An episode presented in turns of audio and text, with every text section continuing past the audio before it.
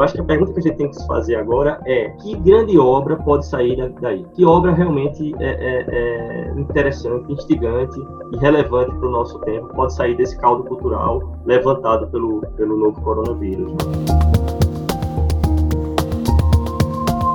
É preciso narrar os fatos para que estes sejam melhor compreendidos.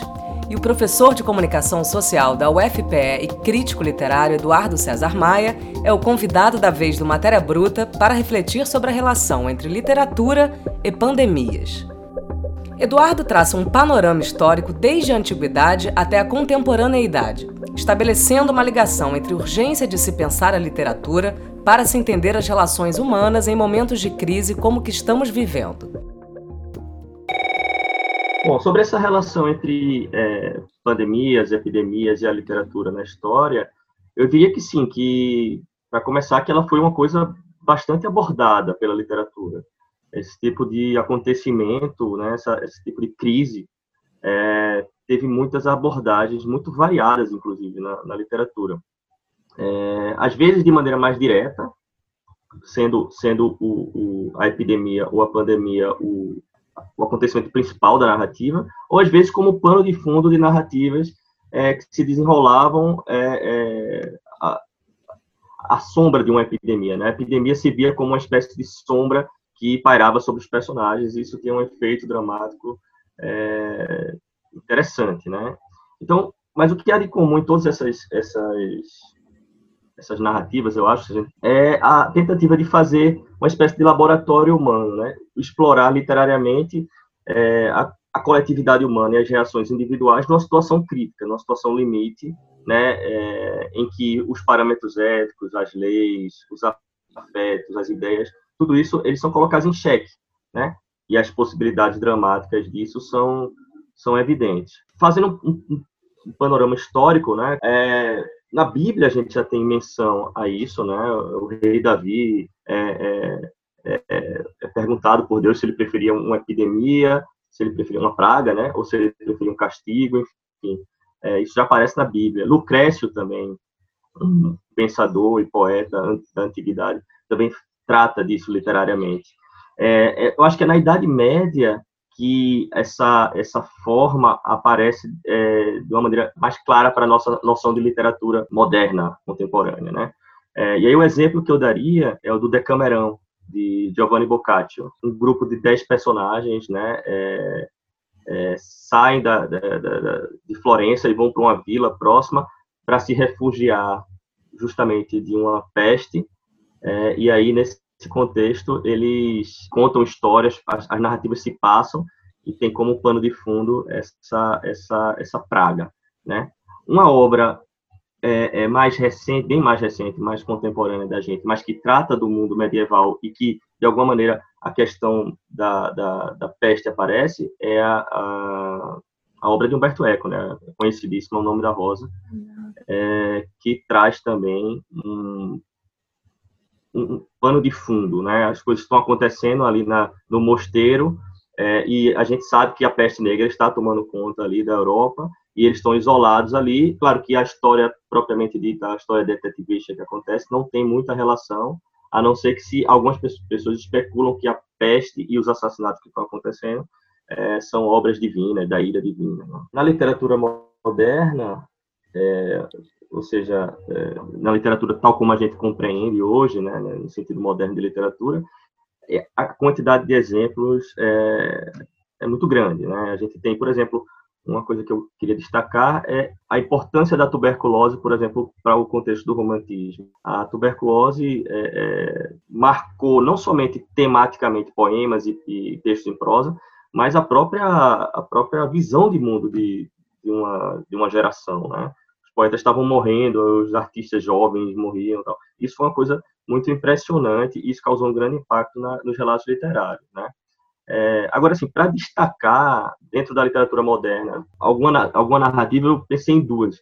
Né? Uma que um pouco, um pouco menos conhecida é a de Mary Shelley, que é uma grande escritora, autora do, do, do clássico Frankenstein, mas, mas ela tem um texto que foi por muitos, muitos muitos anos, muitas décadas esquecido pela, pela crítica, que é O Último Homem. É um, um, uma obra de 1826, Só que a história se passa no século 21, em 2073. Né? E, ou seja, na nossa época, né, no século 21. E ela explora, assim, além dessa ideia da, da, da, praga apocalíptica, né, que acaba com dizima a humanidade, ela tem um, um, traço muito interessante que vai ser, vai ser comum nos relatos mais contemporâneos sobre as epidemias e pandemias, que, que é, a partir de, desse contexto, explorar os problemas sociais, as diferenças de, de classe e tal. Nessa obra, o narrador, que é um membro da nobreza, consegue sobreviver porque tem uma série de recursos para fazer isso, né, de facilidade, enquanto a massa, o povo, vai vai caindo, né, um a um, sem muita defesa, né. Isso é de uma atualidade muito grande. Né? É, e nisso Shelley se adiantou, se adiantou muito a, a, seu tempo, assim, na discussão e na perspectiva. A outra obra moderna que eu destacaria é uma obra que está todo mundo comentando por conta da, da, da, nossa pandemia atual, é, é, a obra de Daniel Defoe, né, o Diário do Ano da Peste, que é uma obra de 1722. É uma obra muito interessante por muitos aspectos, mas é, ela é interessante também pelo seguinte, é uma espécie de romance disfarçado de reportagem. Né? É, ela se passa durante a Grande Peste de Londres, que, que, ocorreu de fato, é um fato histórico, em 1665.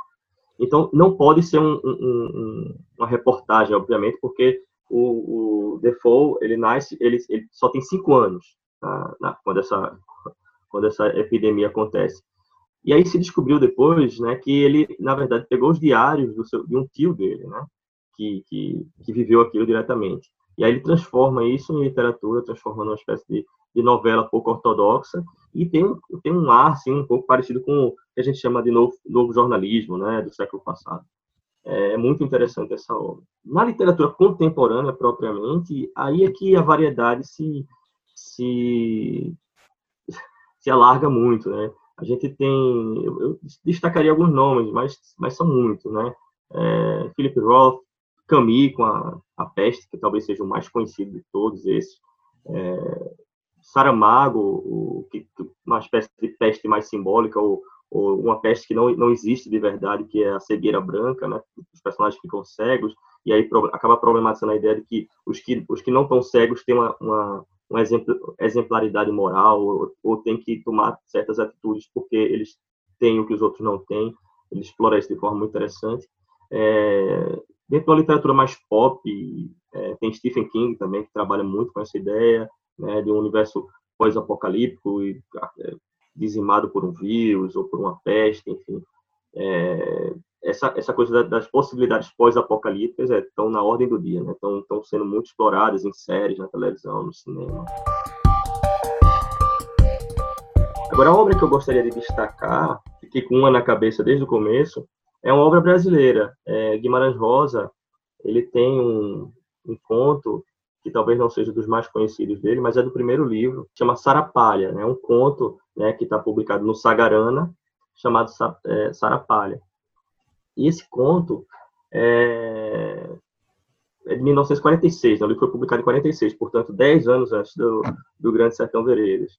É, eu, eu, gosto muito dessa, desse livro, né? não é o livro mais, é, enfim, elogiado pela crítica, mas eu acho que tem grandes momentos. E eu gosto muito de Sarapalha. A, a história é, é, fundamentalmente a seguinte: é, no, no, interior de Minas Gerais, no sertão de Minas Gerais, é, acontece uma, uma peste de malária, né, uma epidemia de malária. Essa epidemia vai se aproximando dessa, dessa vilazinha, desse, desse, desse lugar chamado Sarapalha, né, o, o Val da Sarapalha, e as pessoas começam a abandonar as casas, não conseguem enfrentar a, a peste, e vão, aquilo vai virando uma espécie de cidade fantasma. É, a imagem que ele vai construindo, as metáforas que ele constrói, são, são imagens fantasmagóricas, assim, tudo vai se acabando, as ruínas vão ficando tal. Depois dele fazer essa apresentação do cenário, que é muito, muito bonita e muito interessante, é, ele apresenta os personagens, que são bem simples a, a narrativa. São dois é, senhores, um mais velho e outro um adulto jovem, que ficam para trás eles é, é, simplesmente não vão embora, porque eles já pegaram a, a maleta, né? Estão, estão doentes já e de, decidem ficar por lá e morrer. Eu acho que a genialidade desse conto, assim, a, a grande, a grande, é, o grande diferencial desse conto é que, na verdade, Guimarães Rosa secretamente está contando duas histórias. Ele está contando a história da maleita, a história da, da epidemia, e como metáfora, uma coisa da outra, ele está contando a história que explica por que aqueles dois homens estão lá, que é uma, um amor comum. Eles são tio e sobrinho, e eles amavam a mesma mulher, só que o tio não sabe, o tio era casado com ela. A metáfora feminina da mulher como um mal deles dois, o mal que, que une os dois ali, é semelhante na descrição ao mal causado pela, pela própria doença. Isso é construído de uma maneira muito sutil, muito bonita, assim, é, lírica, é, e, e, também destacaria uma coisa nesse texto que aproxima ao texto de Camus, a Peste de Camus, apesar da total diferença contextual. É, que tem é, em ambas as narrativas, na Peste de Camus e na Sarapalha de, de Guimarães Rosa, existe a figura de um médico que tenta salvar, que tenta é, jogar um pouco de racionalidade dentro da discussão sobre a doença, e esse médico é, acaba sofrendo por conta da ignorância dos outros.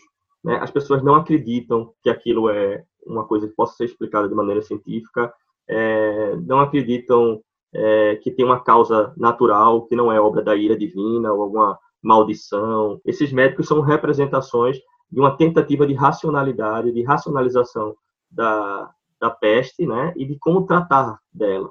Só que eles, eles não conseguem vencer a maioria, porque a maioria tá, firma as opiniões, né, baseia suas opiniões nas crendices, na, no misticismo, enfim, na ideia de que a peste é uma forma de expiação dos pecados.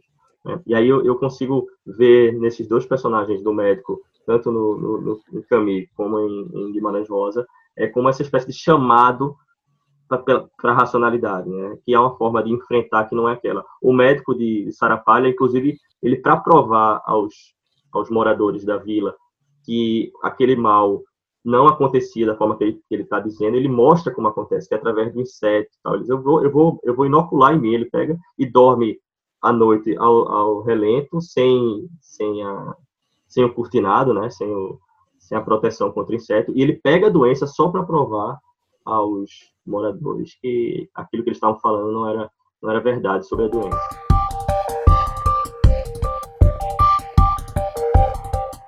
A literatura como um laboratório, ela, ela joga com essas possibilidades de, de compreensão do humano em coletividade e do humano do indivíduo frente a determinadas circunstâncias, né? Eu acho que a literatura tem mostrado isso em relação às epidemias e, e, e a nossa nossa situação atual é, não é diferente. O melhor e o pior das pessoas, dos homens e das mulheres, se mostram nessas situações limites. É um grande laboratório de experiências, sentimentos, ações humanas, né? É, o, que é, o que eu acho interessante é assim, tudo para que seja compreensível para a gente precisa ser humanizado. Basta ver, por exemplo, como, como é que a imprensa tenta apresentar para as pessoas todos os dias na casa o que deve ser feito, por que deve ser feito. O relato tem que ser construído de uma maneira que as pessoas possam entender é, um, o significado por trás da peste. A peste não pode ser meramente é, uma coisa sem sentido, caótica, né? Então é preciso narrar para que seja inteligível.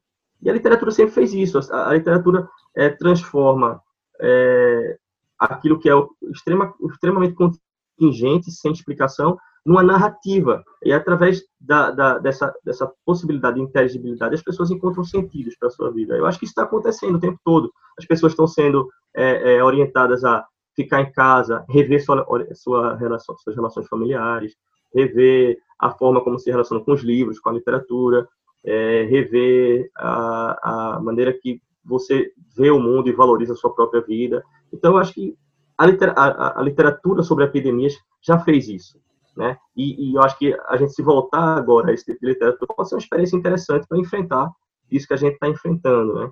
É, ver como, como nesses, nesses casos todos narrados pelos grandes escritores, é, como, como é que as pessoas se portaram diante de um mal tão grande, tão difícil de, de compreender e de se defender dele, né? E outra coisa que aparece também que é importante é, é e que está tá na ordem do dia da gente hoje é o enfrentamento da possibilidade da morte, né? A mortalidade, né? É, apesar da doença ter um, o chamado público-alvo, né, o pessoal mais, mais crítico, mas a, a, doença, a princípio, pode atingir todo mundo. Então, essa coisa que ninguém, ninguém quando é jovem, pensa na possibilidade iminente de, de morrer, isso uma, uma pandemia como essa faz, faz com que a gente se coloque o problema da morte, que é o problema essencial da, da, da vida de todo mundo. Né? Em algum momento a gente vai ter que se enfrentar a esse problema. E aí, quando você tem uma pandemia, você, você é obrigado a encarar isso de frente, né, como possibilidade. Né? E você vai pensar nos seus, na sua família, no que você fez, no que você queria fazer. Isso é algo que a literatura trabalha muito bem.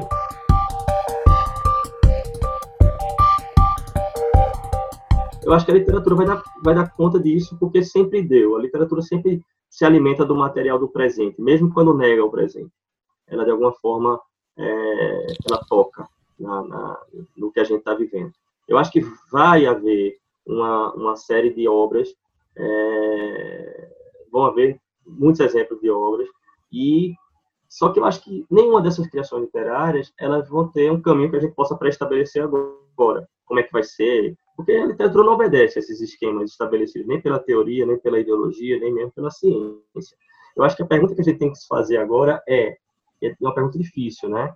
É, que que grande obra pode sair daí? Que obra realmente é, é, é interessante, instigante e relevante para o nosso tempo pode sair desse caldo cultural levantado pelo, pelo novo coronavírus, né? É, e aí eu acho que a gente pode fazer uma série de reflexões, né? Eu acho que seguramente uma obra como essa vai é, é vai ser uma obra que vai saber lidar com o elemento humano da coisa, né? Abordar, por exemplo, o medo, a solidão, a tecnologia, a fé, diante de um contexto como esse, no século XXI, em que a gente pensava que nunca mais ia passar por uma coisa dessa.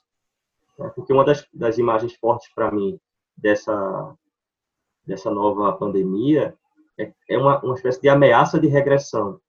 É como se a gente tivesse voltado lá para os inícios do século XX ou para o século XIX e, de repente, a gente está desamparado e a gente não sabe como a gente vai viver depois disso acabar, como é que vai ficar a situação econômica, como é que vai ficar a situação é, do trabalho das pessoas, como é que vai ficar é, a nossa relação com a tecnologia, as nossas relações humanas, a gente não sabe. Então, acho que a literatura, uma literatura relevante sobre, sobre isso que a gente está vivendo, vai ter que saber explorar bem esses temas humanos, né? O, como, como a situação humana fica é, num contexto como esse, no século XXI.